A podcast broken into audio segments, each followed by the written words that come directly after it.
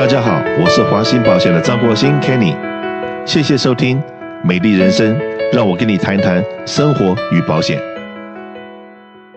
去年的这个时候，我有请我一个好朋友施启祥施会计师到节目里面来。那个时候我记得是大概离年底还有十天的时间。我说还有十天呢，还有什么东西我们可以节税、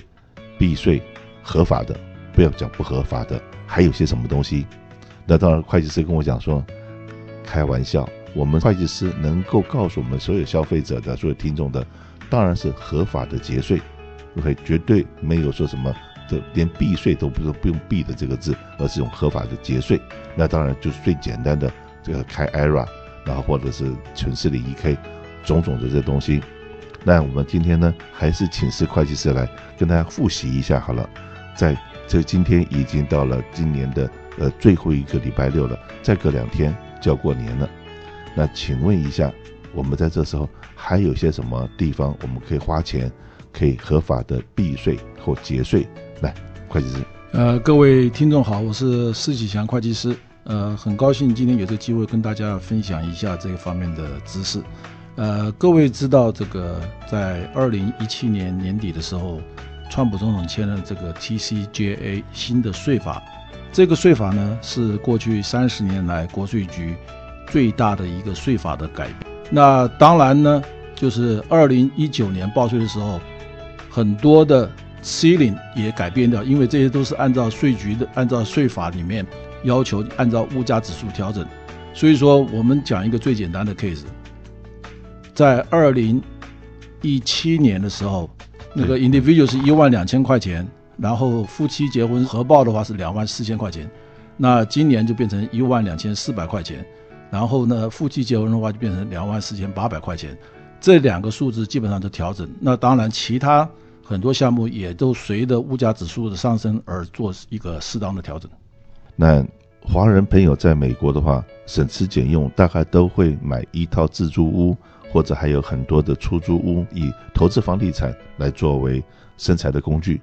那在很多 property tax 在国内，中国没有房地产税，在美国有房地产税。那可不可以？我就想说，包括我付税，我都提早来付，然后把钱花掉。呃，我们刚刚提到就是是说，你要省税很简单，第一个你降低收入，增加你的支出。那房地产税当然是在税单里面是一个可以扣减的费用。在二零一七年以前，我们有的时候会建议。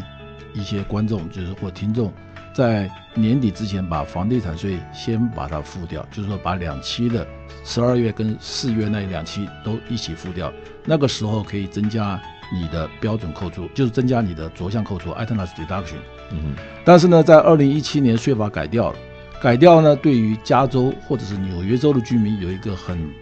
不利的一个法案，就是说，它对于 state 跟 local tax 里面，它只限制在一万块钱。所以说，就是说，不管你家的房子多贵，你的薪水赚多高，你的州政府所得税跟你的房地产税两个加起来，不能够超过一万块钱。我们在二零一八年，我们知道一个单身的一个人，他的标准扣除是一万两千块钱。如果你的薪水很高，你的房地产税很高，加起来不管是两万、三万、四万、五万，你也只能扣一万。所以说，问题就来了。剩下的两千块钱，你要怎么用什么东西来补这个洞？嗯，如果你能够慈善捐款，如果你有房子的贷款，你的利息嗯超过两千块钱，嗯，那当然你用你的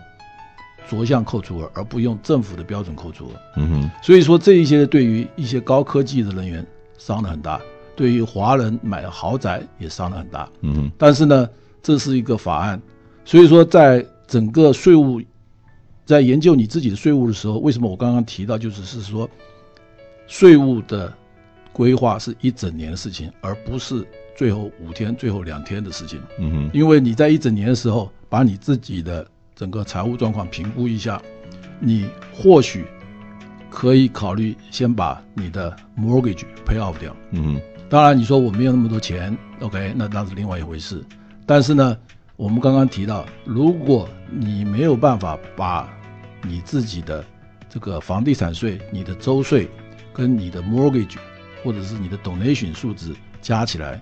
超过个人的话一万两千块钱，或者是夫妻两万四千块钱，这是二零一八年的数字。嗯哼，超过的话，那你基本上面你付了钱，基本上面在税上面是一点好处都没有。嗯哼，那当然，如果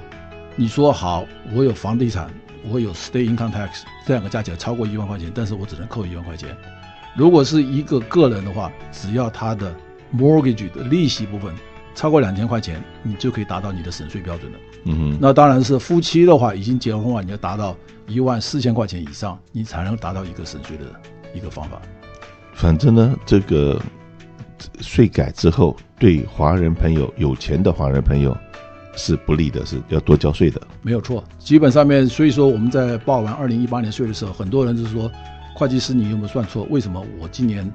多交那么多税？多交那么多税？嗯哼，而且或者是没办法拿回来那么多的税。嗯哼哼，Anyway，多交税表示说你有多赚钱，呃，总比拿失业救济金要比较好。当我们客人来买个人健康保险，很多人在问，为什么我今年要付那么多钱？你们不是有一块钱的吗？那我常常告诉他，我应该要恭喜你，因为你去年的呃拿回来银行的证明，很可能只有三万四万，现在你的工作已经变好了，现在已经六万八万十万，甚至于说十五万了，你是一毛钱的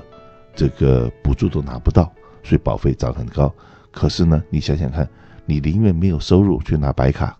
或者是说收入很低去拿很多政府补助，还是现在收入高了，收入高了，你保费税的付得多，或税金付得多，可是相对的留在你口袋的钱还是会比较多。所以说自己去取舍。那用一个外行人来问好了，我如果说我今年收入蛮高的，我可不可以把我的房租的支出，在今年？二零一九年年底的时候，先预付个半年或者预付个几个月，先付给房东，我把这个钱支出掉了，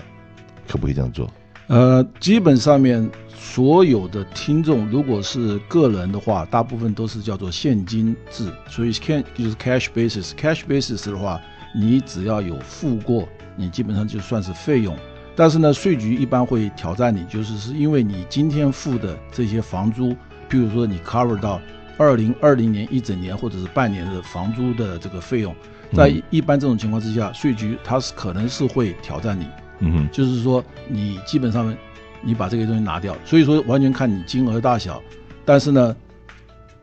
按照现金制的话，你是的的确确去付掉，但是税局在很多 case 上面它是有挑战这方面的这种减税的方法。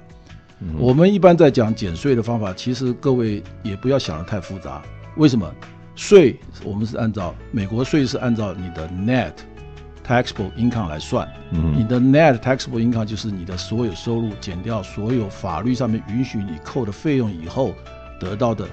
taxable income，嗯，那所以说我们一般讨论的东西，你不管看到哪一个专家给你讲，在年底讨论这些方面的问题的时候，都是两个问题，第一个怎么样降低你的收入？第二个，怎么样增加你的支出？开销？对对，开销，任何合法合理可以扣的费用，你在年底之前你把它付掉或者买下来，基本上面你都是能够降低你的税。那当然呢，我们也跟各位提一下，就是在今年的，就是说在去年这个新税法里面，我们总共是有七个不同的 tax bracket，所以说最重要的事情就是说你在年底的时候。你需要把你加二零一九年的所有收入跟费用大概预估一下，如果你能够降低一个 tax bracket 的话，你也达到一个省税的一个目的。降低的那个 bracket 的话，就是那个水平的时候最容易用的方法，就是刚刚讲过，可能是开一个 IRA 或者 401k，合法的把这钱放到旁边。可是呢，记住一件事情，很多人操作的时候。犯了一个错误，都认为我未来是可能收入会减低，所以说要把这延税、延税、延税。好了，延到最后，你不要忘了，你存进去 IRA 的时候是没有付过税的，对不对？所以你领出来的时候，本金加利息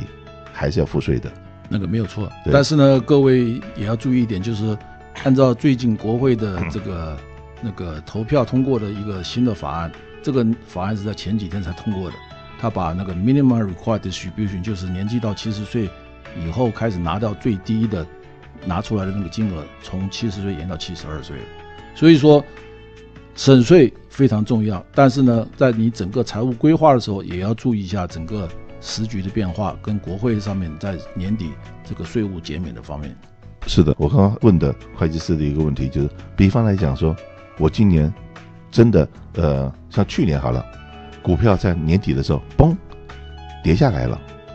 今年到目前为止，股票一直都是有在赚钱好了。那这个股票的赚来的钱比我预期的要要多很多，那我今年的收入就增加了。那我可不可以比方来讲，我把呃明年可能必要的开销，比方来讲律师的费用、会计师的费用，或者是房租这些东西，我就是提前。你刚刚讲是 catch base，OK，我可不可以把明年的费用今年全部先把它付掉？基本上面，你当然可以把一些。是在法律上面允许你扣的费用先付掉，但是呢，刚刚 Kenny 提到会计师的费用在新的税法里面已经拿掉了，所以说你会计师已经不是在税上面可以扣的一个费用了。那当然，律师的费用，律师除非是跟你的税有关系，否则那个律师费用也是不能够扣的。嗯，我们一般讲的就是这样讲。第一个，一般很多人都是拿薪水的，薪水的这些纳税者，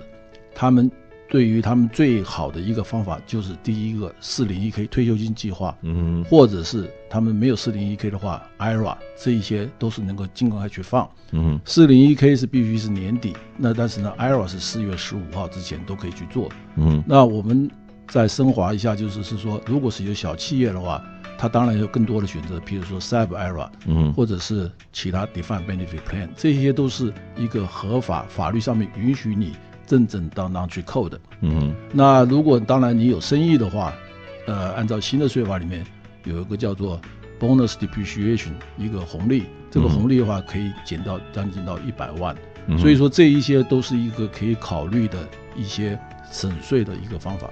所以说，在这一个部分就是赚钱呢，要跟会计师赶快联络一下，在还没有报税之前或者在做财务规划的时候。现在还来得及，还有两天的时间还来得及。对，税务规划是一整年的事情，不是是是说你到年底最后二十天的时候，我们再去做税务规划。嗯哼，所以说，基本上面，当你的公司在正常发展的情况之下，你跟你的会计师讨论你公司的财务状况之下，嗯、是会对于你的税务是会有帮助的。是的，然后我在这看一个资料是说，如果说你今天有一些东西是损失的，你要把它卖掉。OK，先 take 那个 loss，如果今天赚钱赚很多，你先把一些 loss 先 take 回来，然后来抵完税，是不是有这样子的方法？对，基本上面我们一般看到很多人建议就是是说，你在年底到的时候，你看一下你今年，譬如说股票的投资，如果你的收入过高，你可以先把一些你觉得没有发展性的股票，就是说在未来你不看好的股票，你把它先处理掉。处理掉的话，你至少可以先拿到三千块钱的 additional deduction。那当然，如果你在算税的时候，各位知道，我们一般是有一个叫做资本利得，资本利得是跟你资本的损失两个互相抵的。嗯，如果你有赚很多钱，你也亏了很多钱，两个减下来了以后，如果是正数的话，你当然可以再扣额外的，就是就是说，如果是正数的话。那你基本上面那个数字越小，你扣的税越少。但是呢，如果你的资本利得跟你的损失两个相抵以后是负数的话，最高只能扣到三千块钱。嗯哼，好。那还有呢，就是我们做健康保险的，很多人都在讲 HSA，HSA。实际上面呢，我也可以跟所有听众报告一下，华信保险呃，大概目前有差不多十万个客人是买的健跟我们买的健康保险。可是有开 HSA account 的的我们的这个客人，大概加在一起不到十位，不是十个公司，就一个公司有这样的 HSA account，而且总共加入的人不到十个，所以说百分比非常非常的小。为什么？因为 HSA 的保费并不便宜，然后呢，这个在处理这个 HSA 这个能够放进去的钱，我会一个人是三千五。然后一个家庭最高是到七千块钱，然后所以在这个部分，那呃以会计师的立场来讲的话，你们在帮别人这个个人报税的时候，有没有看到很多的是我们这边特殊 HSA 用的人很少，还是你你们所看到的？基本上面在我们的客人群里面，一般大公司大部分都会有提供这个 HSA 的这个福利在那边。嗯，当然这个 HSA 的福利是按照政府的规定要求，你可以去把钱存在你的这个 saving health saving account 里面，然后达到一个省税的标准。嗯，那当然就是说这个钱。如果是大公司的话，他会愿意提供，因为他也有可能去补助这个员工。嗯，所以说在这种情况之下，他也达公司也达到一个费用的一个扣减。嗯，那当然你有这个额外的一个好处可以拿的话，为什么不参加？所以说大公司一般都是会有提供 HSA 的这个选择性。嗯，因为它基本上它可以买一个保险，就说是它的。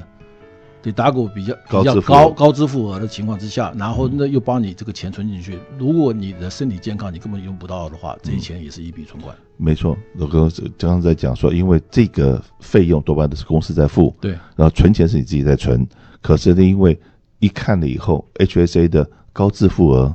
然后呢，好像福利已经把员工的福利拿掉很多。那可是公司并没有省到太多保险费的时候，那公司往往会决定说。好吧，那 HSA 这东西我们正是提供，可是根本就没有人来参加，因为员工一看，哇，这样子的话，这个我的福利好像被拿掉了。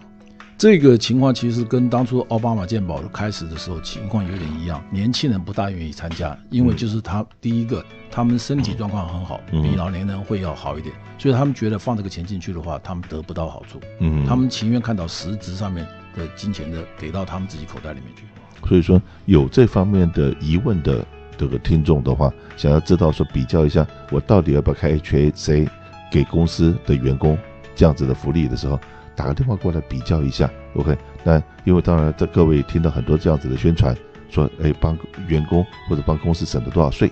或者省了多少保费，那事实上面呢，这个是定这个法案的时候的精神没错，可是拿到了现实生活里面来，好像。并没有真的做能够能够省到省到这种费用，所以说还是鼓励大家常常，如果听到了这些广播有任何疑问，给我们打电话，让我们来做一个实质的，就是 Apple to Apple，把数字放到你面前，让你会知道说到底应该怎么买健康保险是最划得来的。休息一下，待会回来。